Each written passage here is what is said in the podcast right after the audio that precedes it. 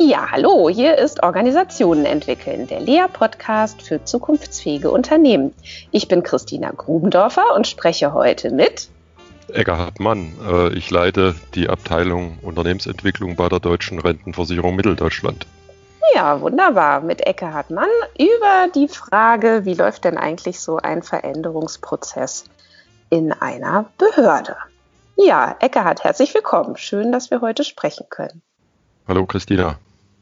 Ja, wir haben jetzt, ähm, wir kennen uns, glaube ich, schon so ein paar Jahre mittlerweile und ähm, haben jetzt auch ähm, die Freude, zusammenzuarbeiten und haben jetzt auch einiges zusammen gemacht für die Deutsche Rentenversicherung Mitteldeutschland, ähm, nämlich unter dem Stichwort ähm, digitale Transformation, Kompetenzentwicklung. DRV Mitteldeutschland 4.0, ein schon wunderbarer und vielleicht schon abenteuerlicher Projekttitel. Und ähm, was wir beide ja immer wieder gerne tun, und das machen wir jetzt heute einfach auch so wie immer und tun so, als würden wir uns gar nicht aufnehmen, ist, dass wir gemeinsam uns darüber unterhalten, was eigentlich passiert in dieser spannenden Organisation und was wir beobachten und wie wir uns das erklären und was das eigentlich dann heißt ähm, für eventuelle nächste Schritte. Und wir haben jetzt ja so ein bisschen in der Vorbereitung auch auf diesem Podcast uns Gedanken gemacht, worüber reden wir denn jetzt eigentlich oder was ist jetzt vielleicht die Leitfrage? Und kamen dann ja gleich zu diesem Thema, was ist denn womöglich auch der Unterschied? Oder gibt es überhaupt so viele Unterschiede? Oder wenn ja, welche zwischen ähm, Non-Profit-Organisationen oder eben Behörden, so wie ihr das ja seid als Deutsche Rentenversicherung Mitteldeutschland, und eben dann Profit-Organisationen. Und ähm, da können wir ja direkt mal drauf schauen gemeinsam und vielleicht mal sammeln, wo wir vielleicht Unterschiede vermuten oder wo wir vielleicht auch ähm, gar nicht so große Unterschiede sehen. So. Und ähm, vielleicht, ich fange ich fang einfach mal an und du hakst dann gleich ein, ähm, ja, ja. was dir so einfällt. Ich hatte äh, letztlich, ähm, sagen wir ja immer, als Systemtheoretiker geht es ja Organisationen darum zu überleben. Ähm, und um zu überleben, ist ja für Profit-Organisationen meistens Geld ein Riesenthema. Also die müssen ja irgendwie zusehen, dass sie an Geld kommen und dass irgendwelche Leute, die sie gut finden oder die ihre Dienstleistung oder Produkte kaufen, ihnen Geld dafür geben, so als Tausch sozusagen. Und das läuft bei euch ja schon mal grundsätzlich anders, also die Sache mit dem Geld. Also nicht, dass ihr jetzt kein Geld bräuchtet, aber der Weg, wie ihr an Geld kommt, ist natürlich ein grundsätzlich anderer.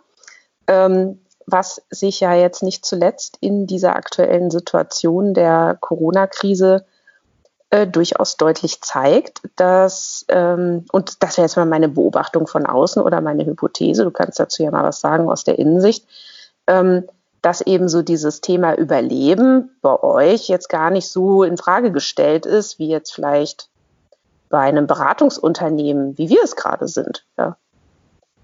Ja, Christina, das ist natürlich äh, vollkommen richtig, dass unser Auftrag oder daraus, wo sich unsere Produkte generieren, gesetzlich normiert sind. Äh, es gibt einen Gesetzeskanon und dafür gibt es halt Geld. Äh, dann haben wir gewisse Bereiche, wo wir gewisse Spielräume haben in unserem Leistungskatalog, aber der überwiegende Teil ist ja fest definiert und dafür kriegen wir aus Beitragsgeldern und aus Steuergeldern einen gewissen Betrag, der ja volkswirtschaftlich gesehen in Deutschland nicht ganz unwesentlich ist, äh, zugewiesen. Äh, da könnte man jetzt so drauf schauen und könnte sagen, okay, das ist jetzt so eine behördliche Tätigkeit, da gibt es eine Leistung, das zahlen wir aus, gibt einen Bescheid wir haben das in den letzten Jahren sehr deutlich zu spüren bekommen, dass wir indirekt in einem Wettkampf stehen mit den privaten Versicherern.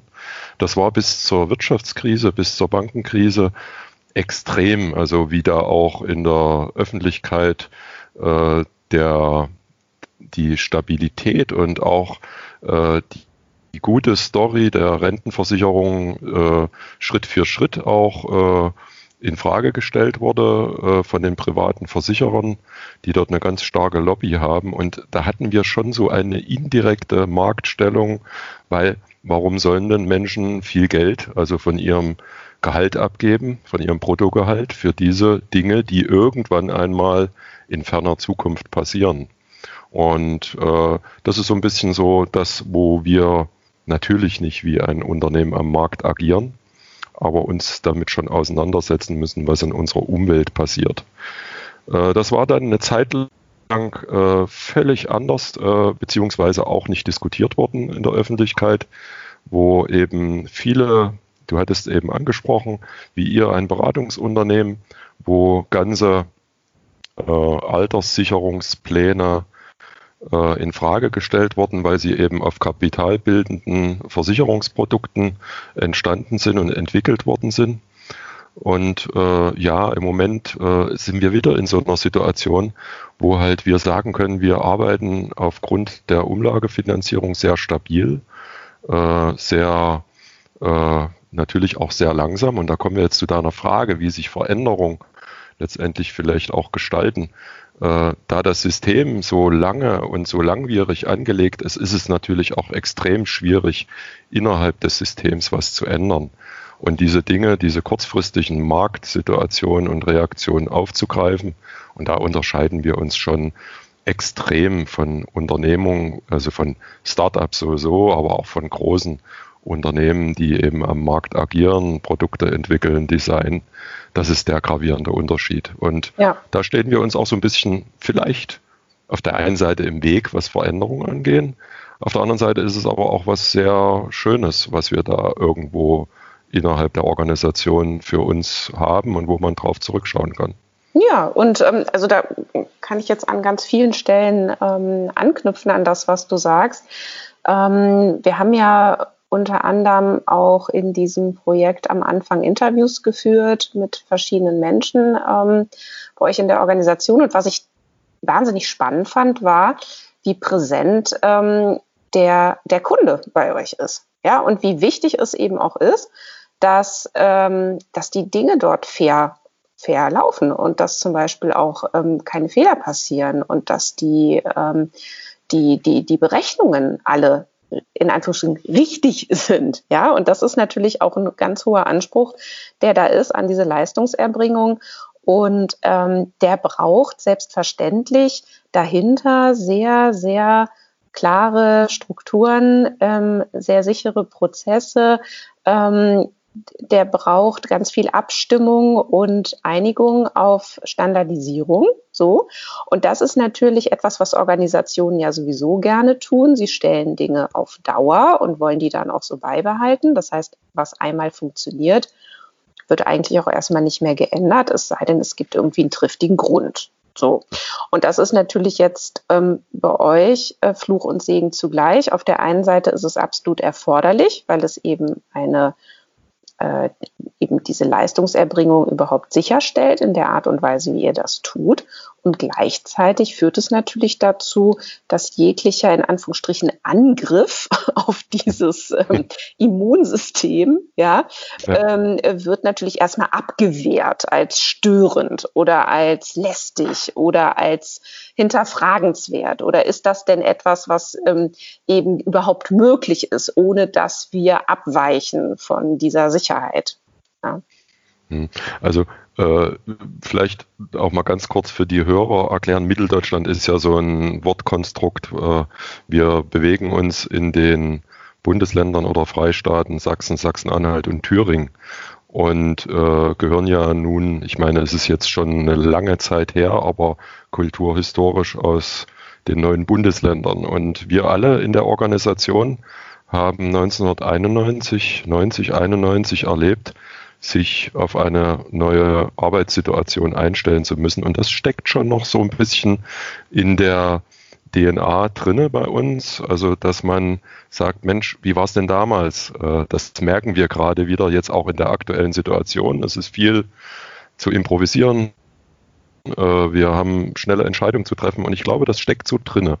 Und wenn du auf die Interviews angesprochen hast, natürlich haben wir über viele, viele Jahre lang eine Verwaltungsübung, wenn man das mal so nennen will, mit Routinen, mit Abfolgen, wer schreibt was auf, wer genehmigt was, was eben auch wichtig ist, so eine Ordnung herzustellen, trainiert.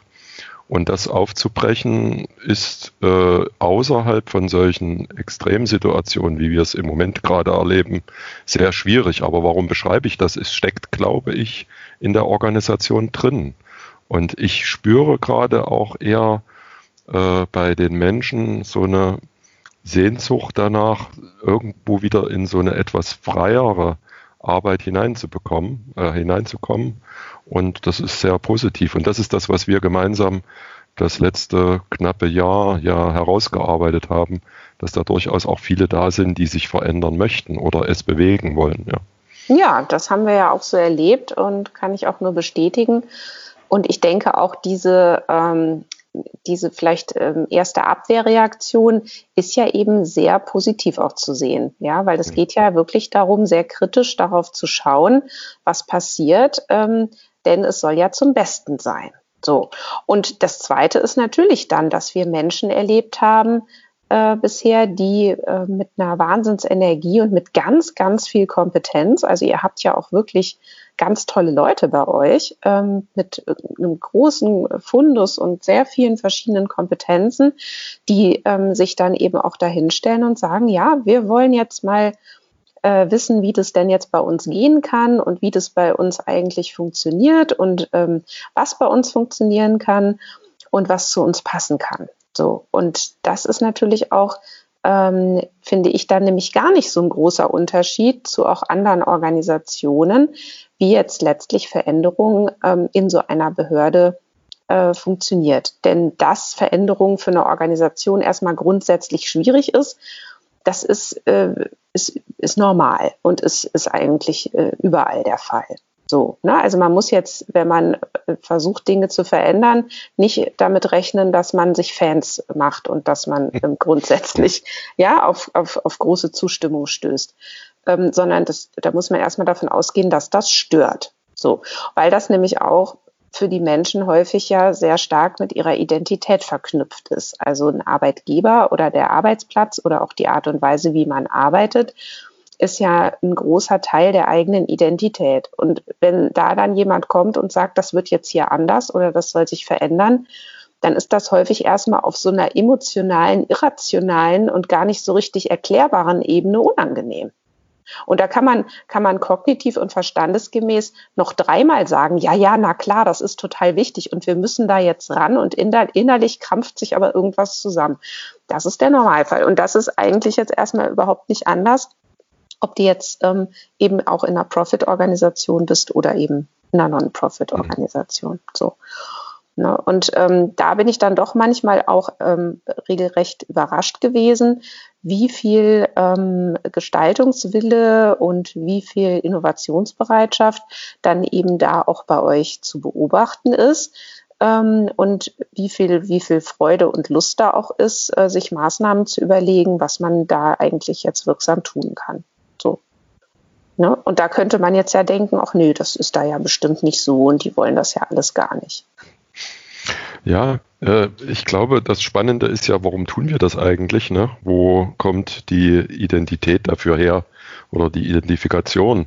Äh, und äh, ich glaube, dass das der wesentliche Punkt ist, das zu vermitteln, weil warum machen wir das alles? Äh, weil wir uns genauso in dem gleichen Leitplanken und dem Rahmen bewegen, wie alle anderen Unternehmungen in Deutschland auch im demografischen Wandel, im Rahmen der Digitalisierung. In all diesen Megatrends bewegen wir uns ja auch. Mhm. Und äh, wir haben irgendwann, wie ganz viele Unternehmen auch, äh, angefangen darüber nachzudenken, wie bewältigen wir das, dass wir gar nicht mehr ausreichend Fachkräfte äh, letztendlich zur Verfügung haben auf dem Arbeitsmarkt hier in unserer Region genauso wie in allen anderen auch. Und ich glaube, das haben wir versucht zu erklären und das ist am Anfang recht gut gelungen.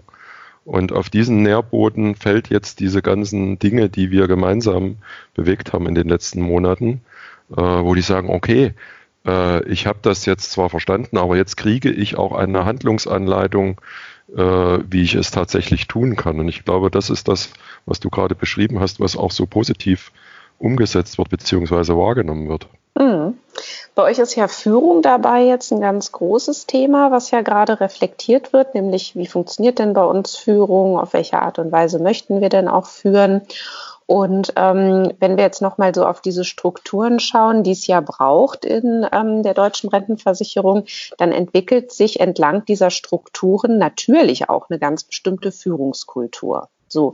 Und das ist dann jetzt mal unabhängig von eurer Organisation, aber generell, wenn man sehr, eine sehr hierarchische oder strikte Führungsaufbau hat, dann entwickelt sich häufig so eine Kultur von ähm, nö, die Entscheidung treffe ich nicht, die delegiere ich doch lieber nach oben. Oder da ähm, frage ich doch lieber die da oben, wie wir das machen sollen. So. Und dann geht es immer weiter und immer weiter und letztlich sitzt dann da die Geschäftsführung und soll dann darüber befinden, ob die Kulis in Blau oder in Schwarz bestellt werden. So.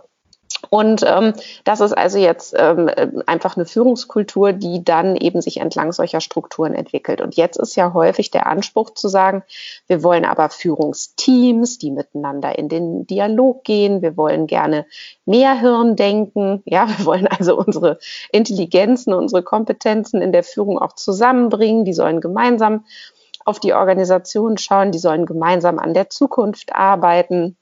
Im Idealfall wollen wir auch ein interdisziplinäres und vielleicht sogar hierarchieübergreifendes Arbeiten in der Organisation haben.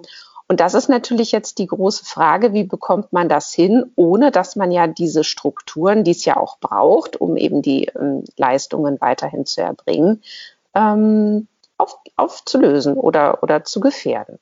So.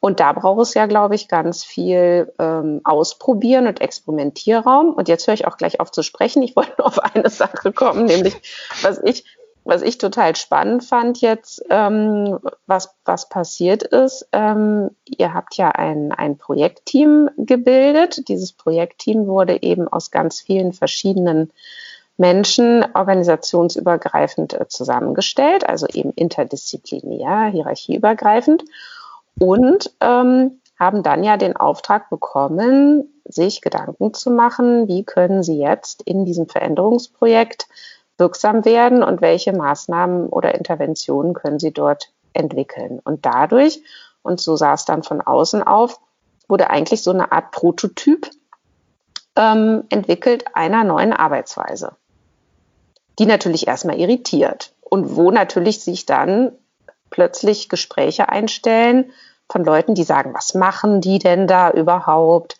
Brauchen wir das denn? Oder was, was diskutieren die denn da jetzt so lange? Oder kommt da jetzt auch mal was bei rum? Ne? Und was dann nämlich leicht passiert, ist, dass gar nicht mehr so richtig darauf geguckt wird, welche Art von Kommunikation sich dort aber entwickelt. Und das finde ich ist ja dort sehr gut zu beobachten gewesen und eigentlich auch sehr gut gelungen, dass dort eben Menschen in eine ganz andere Art der Zusammenarbeit miteinander gekommen sind. Ich weiß nicht, wie du das siehst und wie du das gerade so reflektierst.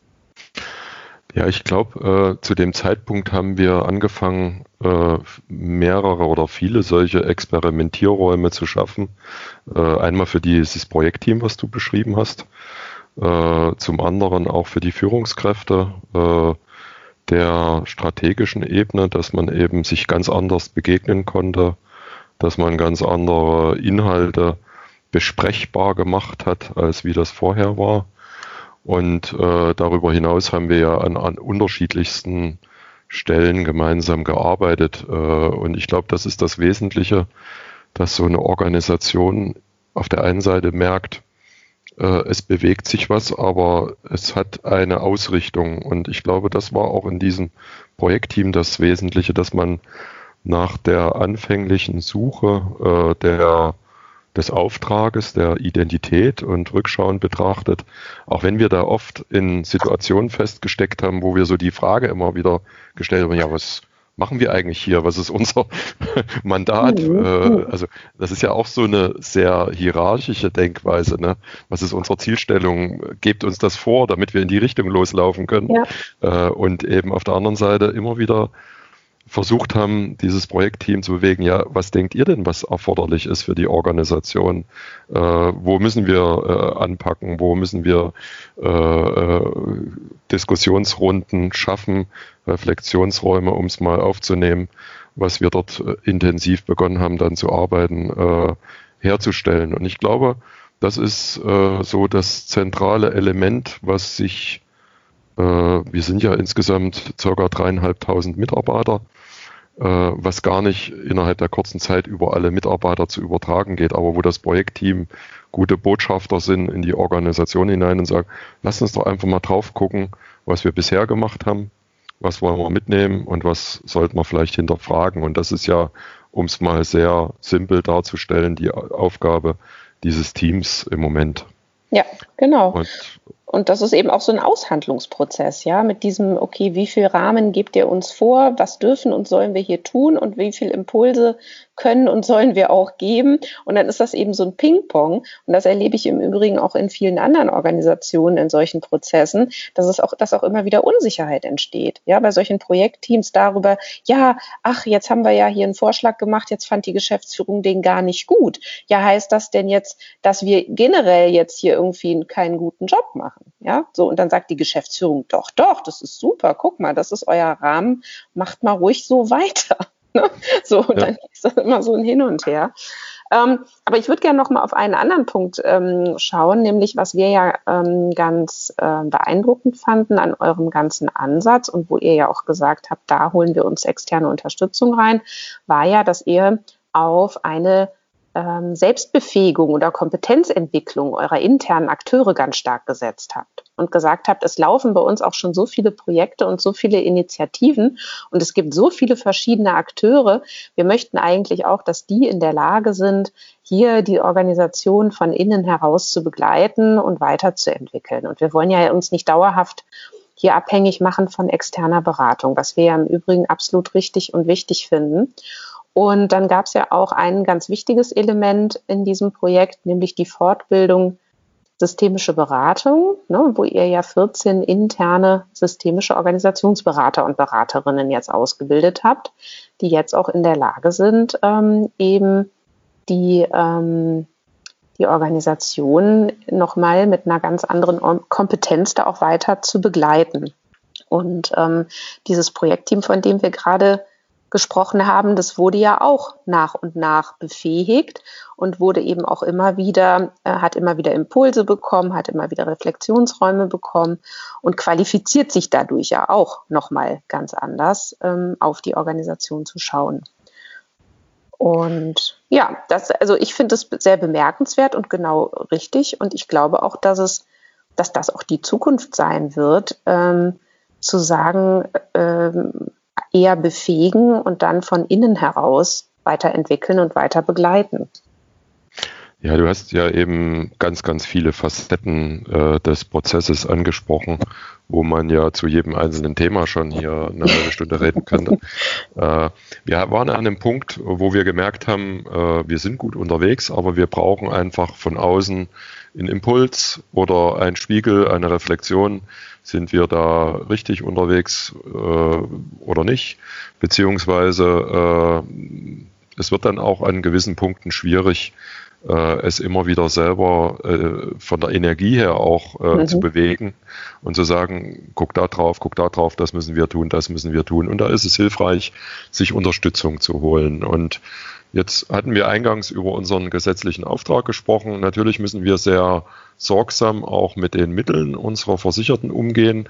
Und da ist die Idee entstanden zu sagen, okay, wir holen uns temporär die Hilfe und lassen uns dort, mir gefällt ja das Wort von äh, euch oder der Malte von Braun, der verwendet das immer aufschlauen an den Punkten.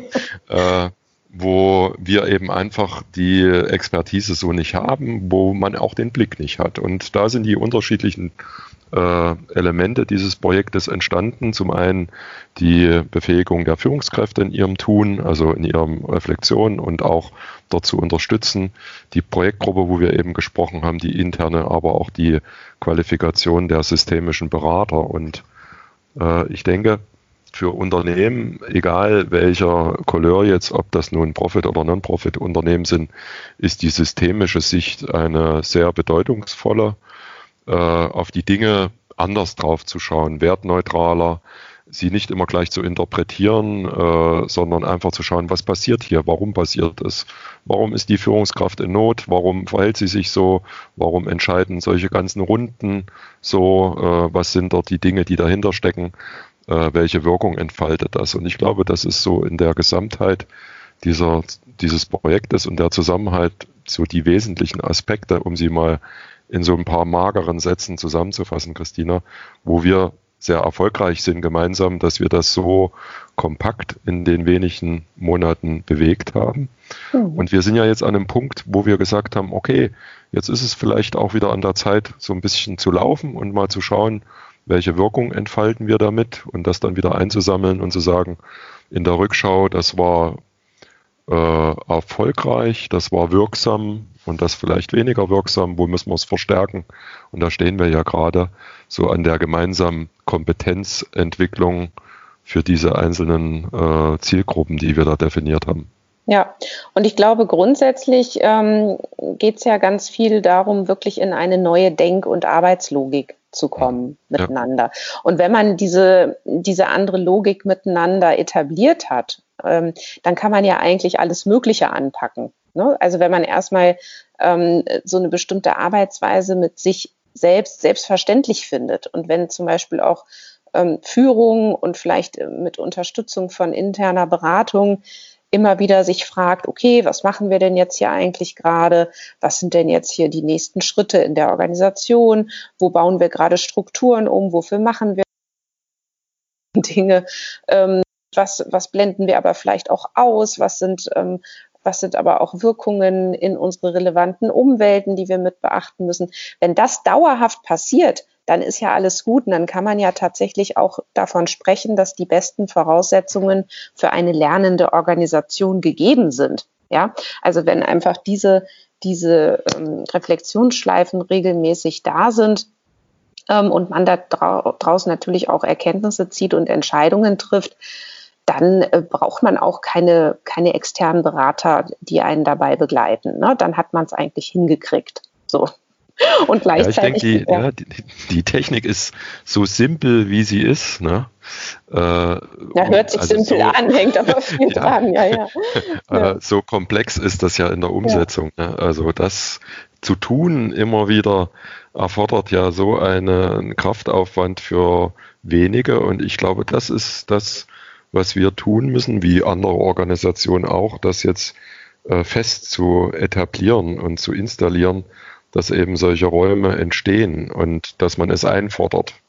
Ja. Und dann meinte ich in der Technik her, ist es relativ simpel, es zu tun, mhm. äh, aber man muss diese Räume schaffen und sagen, komm, los, heute ist es dran. Ja.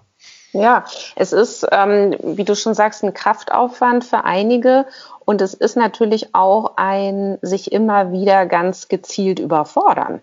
Und so eine Überforderung, Überforderung löst Unsicherheit aus und das ist natürlich unangenehm. Ja, deswegen, ähm, ich sag mal, der Mechanismus des Wegblendens oder Wegguckens ist total verständlich in Organisationen, auch bei Führungskräften. Ja, das heißt, immer wieder diesen Blick aufzumachen und diese ganze Komplexität zuzulassen und zu sagen, okay, was läuft denn hier gerade? In unserem, äh, also im Bereich Führung? Was läuft denn jetzt Bereich im Bereich Unternehmenskommunikation? Was läuft hier gerade bei der ganzen Umstrukturierung? Was läuft bei unserem Standortthema? Was ist unsere Mission, Vision, Strategie? Wo steht das alles und wie kommt das alles zusammen?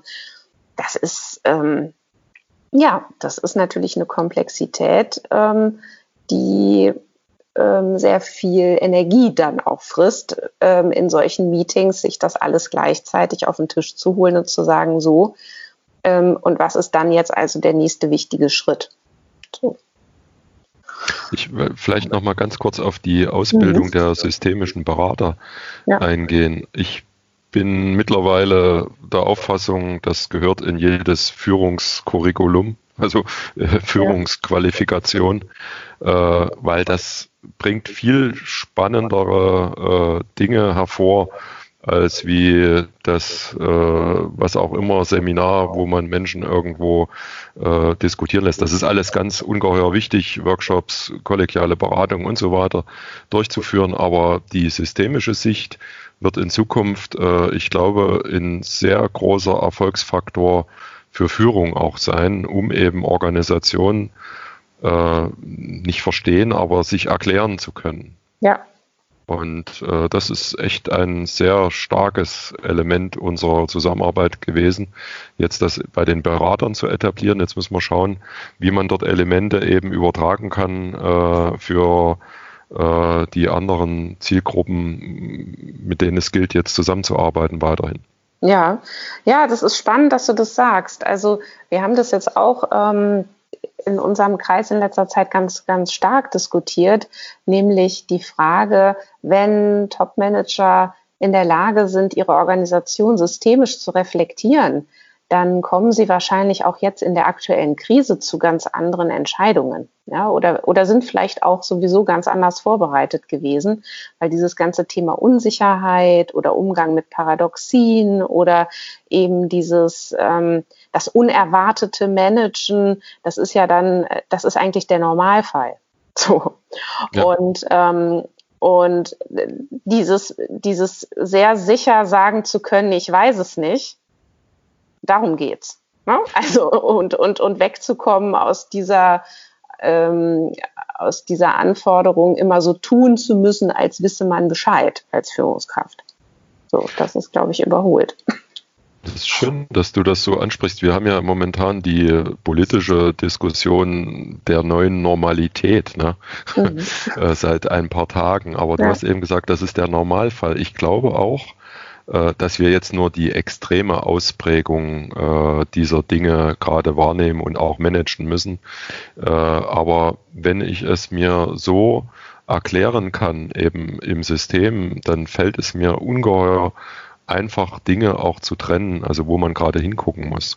Mhm. Und was als ein ganz wesentlicher Aspekt auch noch äh, wirklich äh, da von Bedeutung ist, dass man die Menschen in dem System, die agieren, also die Führungskräfte, die Mitarbeiter ganz anders wahrnimmt, ganz anders beschreibt, was sie tun.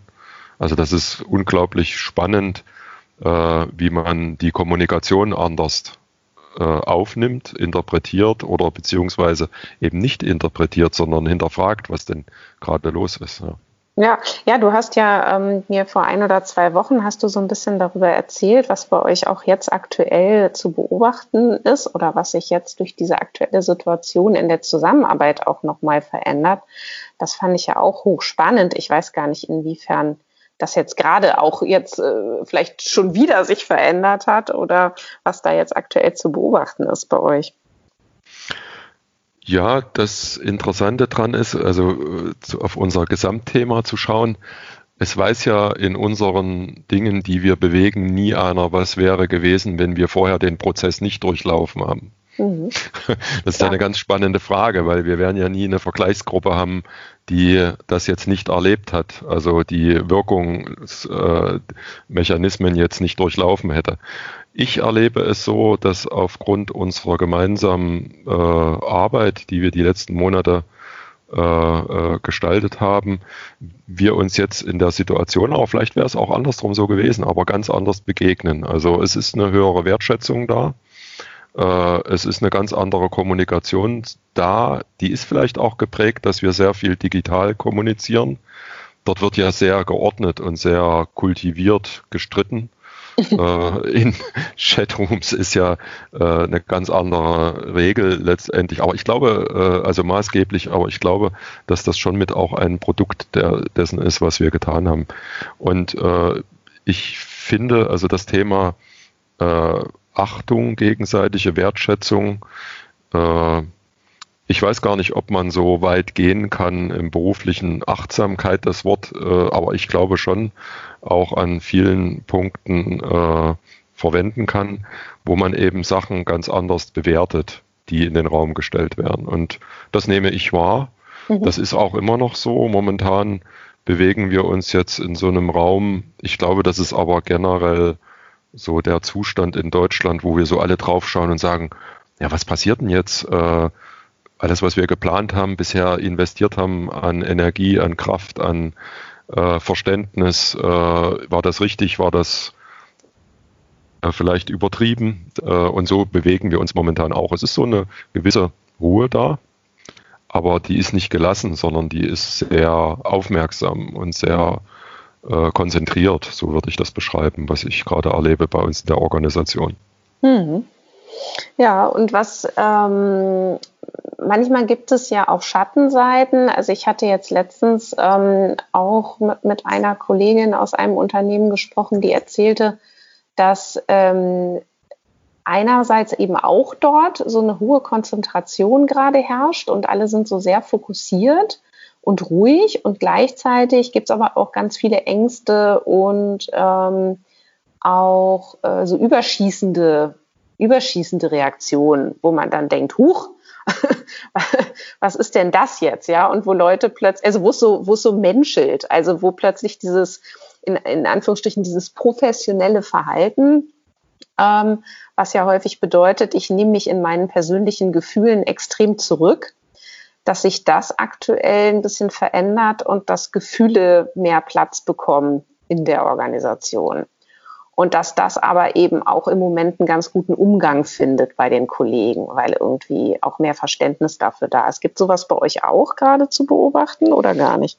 Doch, das äh, ist auch da. Das ist ja ganz stark auch determiniert in dem Thema Angst. Was wird generell, auch wenn wir jetzt bei uns natürlich in der Ausprägung keine existenziellen Ängste haben, haben wir ja auch schon viele Dinge, wo Familien Alleinerziehende im Homeoffice sind oder in Telearbeit oder wir können das ja gar nicht für äh, den Großteil unserer Organisationen realisieren, wo Schicht gearbeitet wird, äh, mhm. wo Partner sich reinteilen, wo die Organisation eben des Familienlebens ganz anders stattfindet. Und das ist natürlich da, wo auch jetzt wirklich so überschießende Reaktionen da sind. Ich brauche das jetzt und ich muss das und anders geht das nicht. Äh, aber da wird auch mit sehr viel Ruhe damit umgegangen und Verständnis, äh, aber auch wirklich in unserer äh, strategischen Ebene mit sehr viel Klarheit. In vielen Dingen. Das ist eine sehr gute Antwort, glaube ich, auf die Situation, dass Entscheidungen getroffen werden und diese auch sehr gut und klar kommuniziert werden, warum es denn im Moment nicht anders geht, dass wir für dreieinhalbtausend Leute auf einmal Homeoffice organisieren können. Ne? Ja. Also das ist so ein Mix aus allen möglichen Dingen, äh, aber ich denke, äh, auf unser Thema bezogen von heute, mhm. dass wir schon ein erhebliche äh, also einen Schritt gemacht haben in den letzten Monaten eben auf der äh, mit den Führungskräften.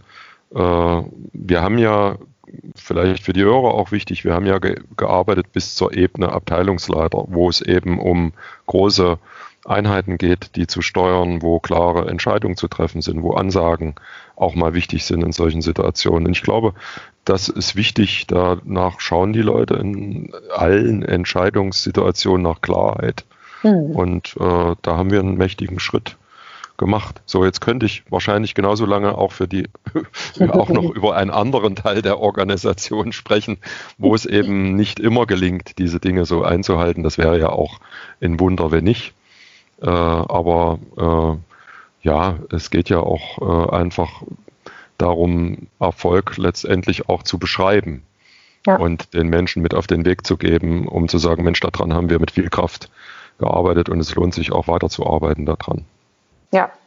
Ja, ich denke, ihr seid auf jeden Fall auf einem sehr, sehr guten Weg gerade und ähm, jetzt äh, werden noch mal ganz viele Ressourcen und Kräfte, die, die nämlich bei euch da sind, glaube ich, noch mal ganz anders sichtbar. Das wäre jetzt mal so meine Interpretation, ähm, dass da nämlich jetzt plötzlich Dinge in sehr kurzer Zeit möglich werden, von denen man lange Zeit vielleicht dachte, ach, das geht doch bei uns überhaupt nicht.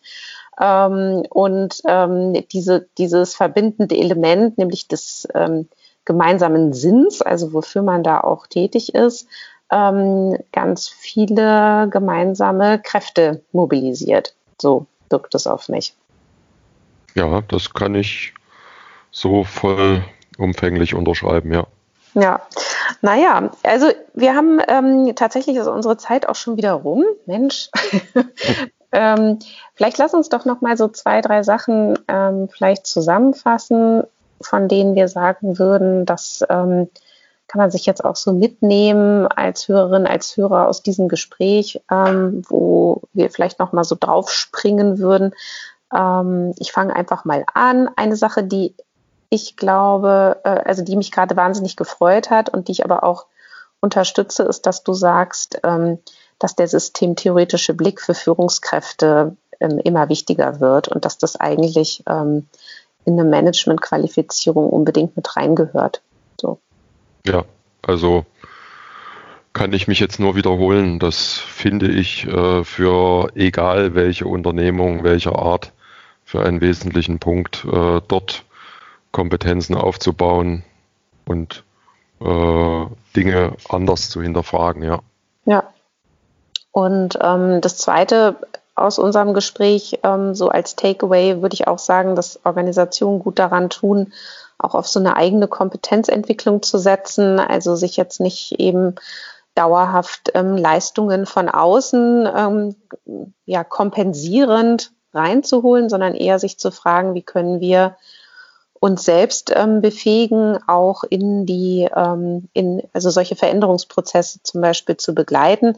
Gleichwohl es sicherlich hier und da gut tut, auch mal einen Blick von außen zu bekommen oder auch mal eine Rückmeldung oder eine Analyse sich von externen zu holen, aber eben immer mit diesem Blick auf die eigene Kompetenzentwicklung. Ja, äh, Christina, das ist äh, perfekt zusammengefasst. äh, die aus meiner Sicht ist eben wirklich genau dort auch schon die Schwachstelle meistens, dass man es gar nicht für sich reflektiert. Ne? Und da muss man ja erstmal hinkommen. Und das ist äh, das Interessante an diesen Prozessen. Äh, wer initiiert es. Es kann ja kein Berater von außen in eine Unternehmung gehen und sagen, du hast das nötig, mhm. sondern man muss ja selber an den Punkt kommen. Und ich glaube, da ist ein ganz entscheidender Punkt, dass man äh, selber eine Reflexionsfähigkeit überhaupt erstmal entwickelt und sagt, wo stehen wir, äh, um dann genau diesen Schritt zu gehen, den du eben beschrieben hast. Ja, und dafür und, braucht es häufig einfach auch ja. Akteure, so wie dich. Ja. ja. Also Leute, die einfach in der Organisation auch ein Stück rausstechen und sagen, ich ähm, erarbeite mir hier irgendwo auch eine Position des Reflektierens und dann schaue ich mal, ob ich gehört werde. Und wunderbar, wenn ich gehört werde und wenn meine Impulse dann da wirken.